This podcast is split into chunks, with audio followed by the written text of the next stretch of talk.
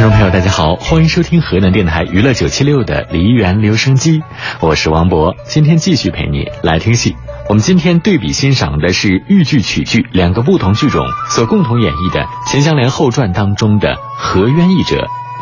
那《秦香莲后传》这出戏呢，其实是秦香莲的后续。